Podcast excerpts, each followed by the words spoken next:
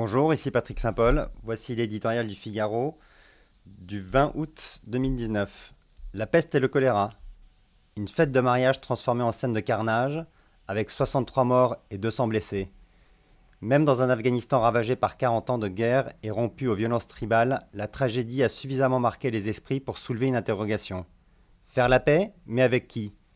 Pour mettre un terme au plus long engagement militaire américain depuis 1945 et s'extirper du bourbier afghan, Donald Trump a choisi de négocier avec les talibans, ouvrant ainsi la voie à un retour au pouvoir des sinistres étudiants en religion. Jugées très bonnes par Donald Trump, les discussions visent un retrait des forces étrangères, dont une partie des 14 000 soldats américains, en échange de garanties de sécurité qu'apporteraient les talibans.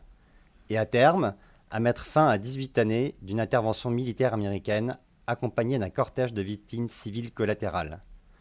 Washington réclame l'assurance que le royaume de l'insolence ne servira de base arrière à aucun groupe djihadiste ciblant les États-Unis et que les talibans prendront à bas le corps le combat contre l'État islamique, auteur du sanglant attentat de samedi. Mais comment être certain que les talibans ne supplanteront pas l'actuel gouvernement afghan, incapable de prendre le relais des Américains, avec lesquels ils refusent toujours de négocier un partage du pouvoir?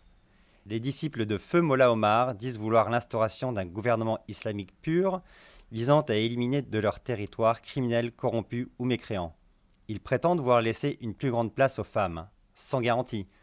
Comment imaginer leur abandonner à nouveau le sort du pays? Les talibans réclament un retrait américain complet et refusent de s'engager à combattre Al-Qaïda. Le seul fait de négocier avec les États-Unis pousse déjà les plus extrémistes d'entre eux dans les bras de l'EI. En choisissant d'administrer à l'Afghanistan cette pilule amère, pariant qu'elle permettra d'y venir à bout d'un autre mal, Daesh, le président américain risque de récolter à la fois la peste et le choléra.